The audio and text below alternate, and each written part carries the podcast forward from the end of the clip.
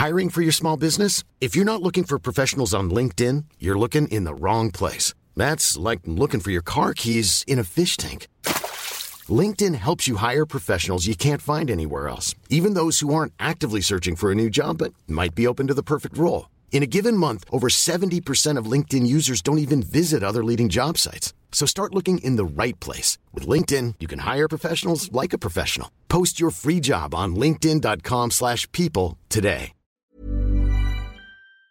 Bonjour, c'est Zoé de Louis. Vous avez peut-être déjà entendu l'expression « quand l'appétit va, tout va ». On devrait peut-être plutôt dire « quand le ventre va, tout va ». Et oui, votre bien-être digestif a un impact direct sur votre bien-être global. Activia, notre sponsor en ce moment, accompagne depuis plus de 35 ans les Français à prendre soin de leur bien-être digestif. Leurs produits sont toujours aussi bons et vous accompagnent maintenant sur trois actions ciblées, soutien du métabolisme, actif à l'intérieur et apport de nutriments. Parmi les nombreuses gammes, vous trouverez forcément votre préféré pour vous accompagner à tout moment de la journée. Merci Activia pour leur soutien et bonne écoute. Activia contient des ferments du yaourt qui sont des probiotiques.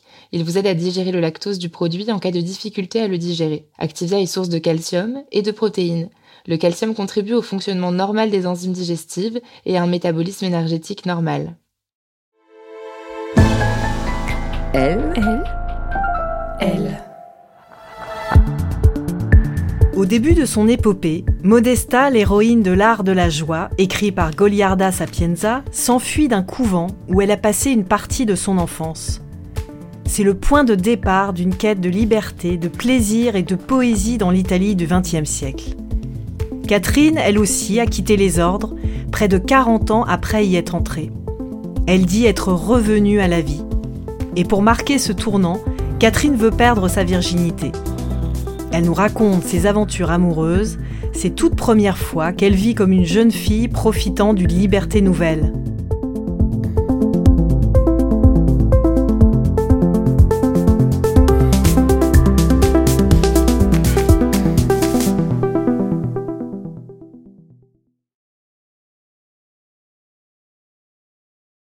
Je m'appelle Catherine Draveil, j'ai 71 ans aujourd'hui.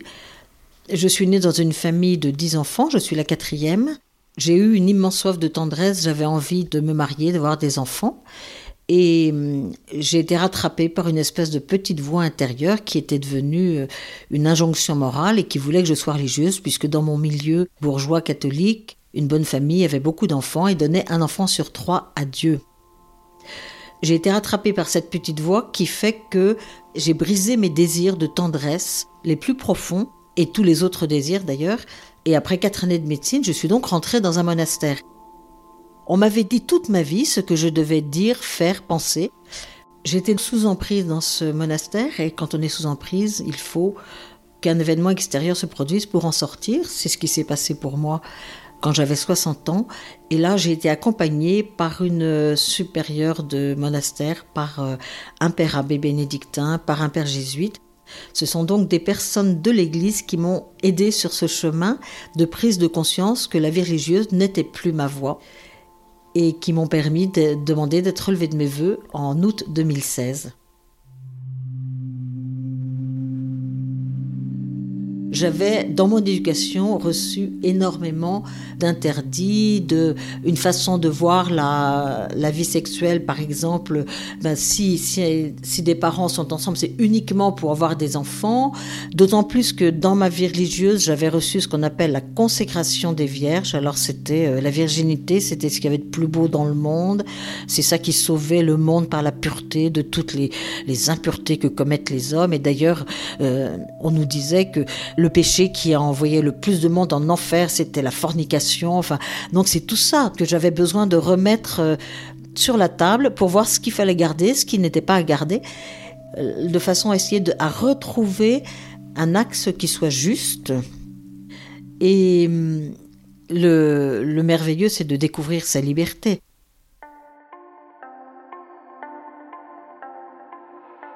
Et c'est à partir du moment où j'ai été relevé de mes voeux qu'il a fallu que je mette en œuvre cette liberté. Euh, et ça, au début, ça a été difficile. Mais ensuite, c'est ça qui m'a donné cette joie de toutes ces premières fois où j'ai décidé de Je veux dire, par exemple, il n'y a pas si longtemps que ça, là j'ai voulu essayer un peu de fumer de l'herbe pour voir ce que ça faisait. Bon, ça m'a rien fait, mais j'avais envie d'essayer, un peu comme une, adolescente qui tente toutes les expériences qu'elle a sous la main, de choisir soi-même euh, ses vacances, de choisir ses amis, de faire le choix de ses occupations, ben, d'être libre dans sa vie. Par contre, il a fallu que je fasse tout un chemin de construction dans la mesure où j'ai commencé à reprendre contact avec mon propre corps et avec ma féminité, bien sûr. Ce qui n'a pas été évident du premier coup. Un jour, une psychologue m'avait demandé de me dessiner et je n'ai dessiné que ma tête. Et elle m'a dit, mais vous avez des bras, des jambes, un corps, un corps de femme. Et je n'en avais pas encore repris conscience. Et ce désir de tendresse, il a mis quand même du temps à émerger. Ceci dit, Lorsqu'une de mes cousines m'a proposé de rencontrer un homme qu'elle connaissait, qui était divorcé, elle s'était dit, bah, peut-être que ça pourrait, hum, ça pourrait matcher entre les deux, pour prendre un terme jeune. Euh, bien sûr, j'ai dit oui tout de suite. Il m'a invité aux vacances de Toussaint à venir avec lui à la montagne. Et là, je savais que nous serions tous les deux tout seuls et qu'il risquait de se passer quelque chose. Si bien que hum, une autre de mes cousines, quand je lui en ai parlé, m'avait dit, euh, en, tous les cas, Catherine, si tu as des questions à poser sur toutes ces, questions sexuelles, euh, n'hésite pas. On a passé deux heures au restaurant, je lui ai posé des tas de questions et, puis elle m'a donc accompagnée pour euh, m'acheter des dessous un petit peu sexy, là, pour ma première rencontre. Bruno m'avait donc invité à aller avec lui passer une semaine euh, dans son appartement à Briançon.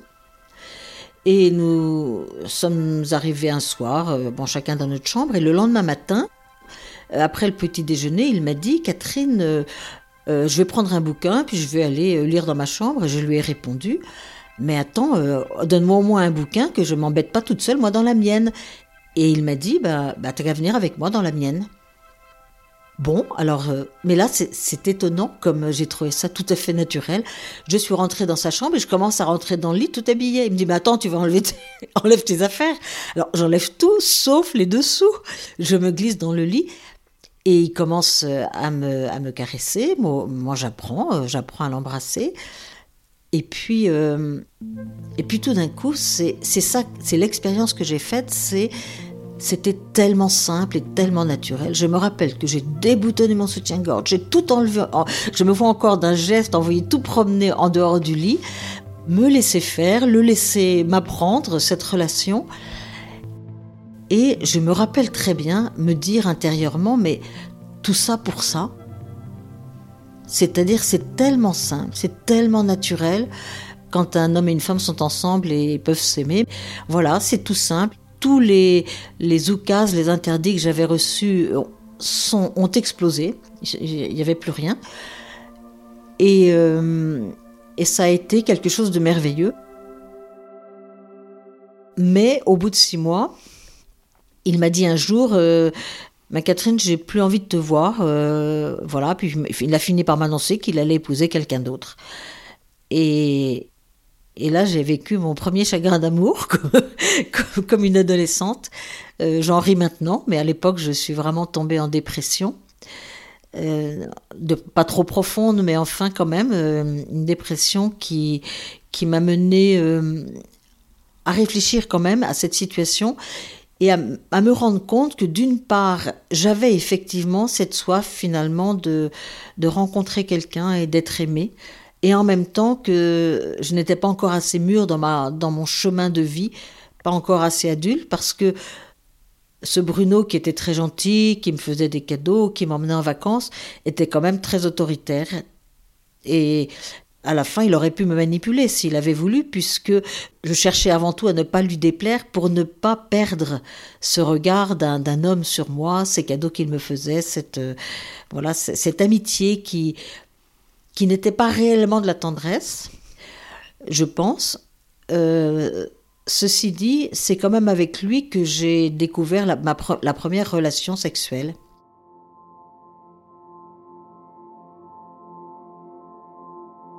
Je, finis de travailler euh, en 2017-2018. J'ai tous mes trimestres, puisqu'au monastère, elles avaient quand même cotisé pour mes trimestres. Et il faut que je prenne ma retraite et je décide de partir à Saint-Étienne où j'avais des amis. Pour la première fois de ma vie, j'ai un appartement que je loue, que je dois meubler. C'est la première fois que je suis seule, seule chez moi. Et tous mes amis me disent, tu vas voir, c'est formidable d'être seule, d'être chez soi, tu vas voir, c'est formidable. Ah oui, c'était très bien, sauf que j'étais seule. Et ça, j'ai eu beau avoir euh, beaucoup d'amis parce que je suis très relationnelle. Le soir, j'étais toute seule. Donc, euh, arrive le Covid et euh, mon frère m'invite à passer le, confinement chez lui. Je passe donc huit semaines chez lui. Il y a sa femme, il y a ses trois enfants. Je vis donc dans cette vie de famille. Et quand, euh, après le Covid, je reviens à Saint-Étienne, là, la solitude m'explose au visage.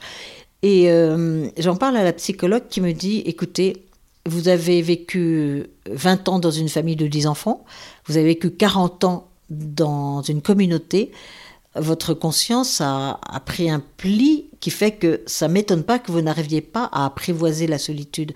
Parce que j'avais essayé. Et là, la psychologue m'a fait prendre conscience que j'avais une envie, euh, une envie de ma volonté, voulait apprivoiser la solitude en me disant si je suis reste toute seule toute ma vie, il faut pas que ça me rende malheureuse. Euh, je lisais donc beaucoup, donc je pensais que par la volonté, j'arriverais à, à apprivoiser cette solitude eh bien, il y a un moment où elle m'a fait prendre conscience que quand vous avez un désir profond qui est vraiment euh, plus profond de votre, j'allais dire de votre corps, hein, même physiquement, vous avez beau essayer de, de, mentalement de faire tout ce que vous pouvez, ça n'est pas une question de volonté et que l'important c'est d'écouter son désir profond. Et ce jour-là, j'ai écouté mon désir profond et je me suis dit, ben, le moyen de trouver quelqu'un, c'est de m'inscrire sur un site et c'est ce que j'ai fait. Je fais plusieurs rencontres grâce à ce site, notamment en août, je crois, je, rencontre un, homme qui est gentil, qui n'habite pas très loin, qui va lui aussi me faire découvrir ma féminité et qui va aussi me dire euh, bah, écoute, tu as passé 40 euh, ans dans un monastère, tu connais pas grand-chose, donc je vais t'aider, je vais te faire voyager. On va aller, on a passé une semaine dans tous les plus beaux villages d'Occitanie, là, Saint-Cirque-la-Popie, euh, Sainte-Eulalie, Collonges-la-Rouge. On est à l'hôtel. Enfin, pour moi, c'est un peu merveilleux. La seule chose, c'est qu'il me dit moi, je ne veux pas de vie de couple. Donc, moi, mon désir, c'est d'être en couple, donc ça ne marche pas. Et c'est en décembre 2020 où je commence, alors je ne sais pas si c'est Yves ou moi, mais il y en a un qui envoie un like à l'autre. J'ai regardé son profil, je, trouvais qu'il avait un air d'immense bonté. On commence à faire connaissance. Yves m'a donc demandé si on pouvait se voir, et moi je n'attendais que ça. Je lui ai proposé de venir chez lui à Lyon et de prendre le train, c'était un, dimanche. Je me rappelle avoir pris le train tôt le matin, m'être bien apprêtée, d'ailleurs euh, maquillée et puis bien habillée. Et il m'avait donné rendez-vous à la gare Pardieu. Il m'a emmené chez lui. Ouh là là, c'était un beau quartier de Lyon. J'avais toujours rêvé d'habiter Lyon. Il habite un, appartement au premier étage dans un quartier sympathique à deux pas du parc de la Tête d'Or. Tout ça, ça m'émerveillait. Euh, il m'a offert un apéritif. Ensuite, il m'a servi un tagine de poulet que j'ai trouvé délicieux. On a beaucoup parlé. Ensuite, on allait au piano et je lui ai joué le, seul morceau de piano dont je me rappelais de, ma jeunesse. C'était une page d'un adagio de Bach. Voilà, j'ai jamais réussi à apprendre la deuxième page. Et puis, 5 heures du soir, il me ramène à la gare. Et là, j'étais un petit peu déçue parce qu'il n'y avait rien eu entre nous deux. Le soir, j'appelle ma petite sœur qui était au courant. Et je lui dis, bah, je crois que c'est fichu, tu sais, il n'a rien manifesté. Euh, j'ai pas dû l'intéresser. Euh, j'étais très déçue. Mais il m'a rappelé au bout d'une semaine, ça a été la grande joie. Et je l'ai invité chez moi à Saint-Étienne. Je lui ai préparé un bon déjeuner. J'avais acheté chez Picard des deux cuisses de canard et puis j'avais acheté du bon vin. Et puis je voulais lui montrer mon petit appartement qui n'avait rien à voir avec le sien. Mais moi, dans cette relation, euh, pour trouver quelqu'un, je trouvais tellement important que la personne me voit telle que je suis, dans, que ça soit authentique et vrai. Surtout pas, pas, pas d'histoire, euh, qu'on ne se fasse pas de fausses idées sur la personne. Et après le déjeuner, on s'est mis sur notre canapé, un joli canapé que j'avais acheté euh, peu de temps auparavant. Et là, on discutait, et puis j'ai eu envie de, me rapprocher de lui. À ce moment-là, il m'a pris dans ses bras, on s'est embrassé.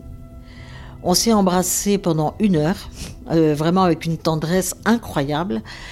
Et une fois qu'on a arrêté, il m'a dit Mais tu sais, j'ai jamais fait ça avec ma femme avant. C'est la première fois que ça m'arrive à moi aussi. moi, bien sûr, c'était la première fois, c'était pas étonnant. Mais lui, il m'a dit C'est quand même incroyable, quoi. Et du coup, je suis repartie avec lui à Lyon et on a passé notre première nuit ensemble. De janvier à juin, on s'est vu tous les week-ends, toutes les vacances. Et en juin, il m'a demandé si je voulais venir habiter chez lui. Il m'a dit j'ai j'ai dégagé des étagères, j'ai prévu des choses. Est-ce que tu serais d'accord? Alors euh, j'ai tout de suite dit oui. Il m'a aidé à déménager, il m'a même aidé à faire le ménage dans l'appartement avant que je le rentre. Je me rappelle, il a fait les vitres. Je trouvais, ça formidable. Et d'ailleurs, sur son site internet, il avait dit Je ne cherche pas quelqu'un qui puisse tenir mon appartement parce que ça, je sais le faire. Par contre, quelqu'un avec qui partager mes émotions de musical, les émotions de, de film, etc. Donc, euh, je suis arrivée chez lui. Mon déménagement, mon déménagement, c'était euh, deux mâles et, quatre, et cinq cartons. Hein. Mais quand on les a montés dans son appartement, je me rappelle, il m'a dit "Oh là là, mais c'est, ce sont les invasions barbares." Et il a ri, mais euh, je savais pas du tout que c'était un, titre de film, parce que ce qui s'est passé aussi, c'est que j'avais vu très peu de films. Donc, petit à petit, il m'a dit, mais il y a des tas de films qu'il faut que tu aies vus. Parce qu'il me posait des questions. Il me dit, tu connais cet acteur? Ah non, je connais pas. Moi, à part euh, La Grande Vadrouille et puis euh, Les Soins Dalmatiens, j'avais pratiquement rien vu. Et là, il a commencé à me faire voir presque tous les soirs un nouveau film en me disant, ça, tu dois l'avoir vu, mais ça, c'est très important. Et puis, on en parlait ensemble après. Donc, euh, on, on a commencé notre vie de couple au mois de juin. Et un mois plus tard, on est parti trois jours à Paris. Et il m'a invité chez Beaufinger, euh, à côté de la place de la Bastille. Et là, il a sorti un cadeau que j'ai ouvert. C'était un petit cœur en diamant. Je lui ai dit, mais tu m'offres un cœur en diamant? Il m'a dit oui, parce que je voudrais te demander si tu veux bien m'épouser. Alors là, ça a été une explosion de tendresse. Bien sûr, j'ai dit oui. Ce petit cœur, je le porte, euh, il quitte pas mon cou. Et euh, nous nous sommes donc mariés à la mairie le 21 janvier 2022 nous sommes allés à une, une cousinade dans ma famille euh, l'année dernière, là, il y a à peu près un an, et Yves a pris le, la parole. Il n'a pas parlé longtemps, il a dit ben voilà, je me présente, vous me connaissez ou vous ne me connaissez pas. Je suis le mari de Catherine et je vais vous faire euh, une confidence, c'est que j'ai pas épousé une femme de 70 ans, mais j'ai épousé une femme de 18 ans. Moi qui voulais épouser une femme jeune, je suis vraiment gâtée parce que Catherine, ce qui est merveilleux avec elle, c'est que comme tout est une première fois, dès que je lui offre quelque chose, je sais que je vais lui faire plaisir. Donc faire plaisir tous les jours à sa femme, c'est quand même un beau cadeau. Et de fait, quand je lui ai offert euh, une bague, Catherine m'a dit euh, Mais je suis trop contente d'avoir une bague. Alors je lui ai répondu Oui, mais euh, toutes les femmes sont heureuses d'avoir une bague. C'était pour notre premier anniversaire de mariage. Mais Catherine m'a répondu Ah oui, mais toutes ne l'ont pas eu pour la première fois à 70 ans.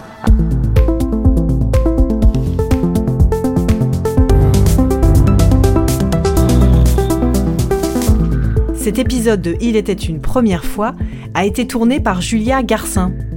Théo Boulanger était à la réalisation et au mix. À bientôt!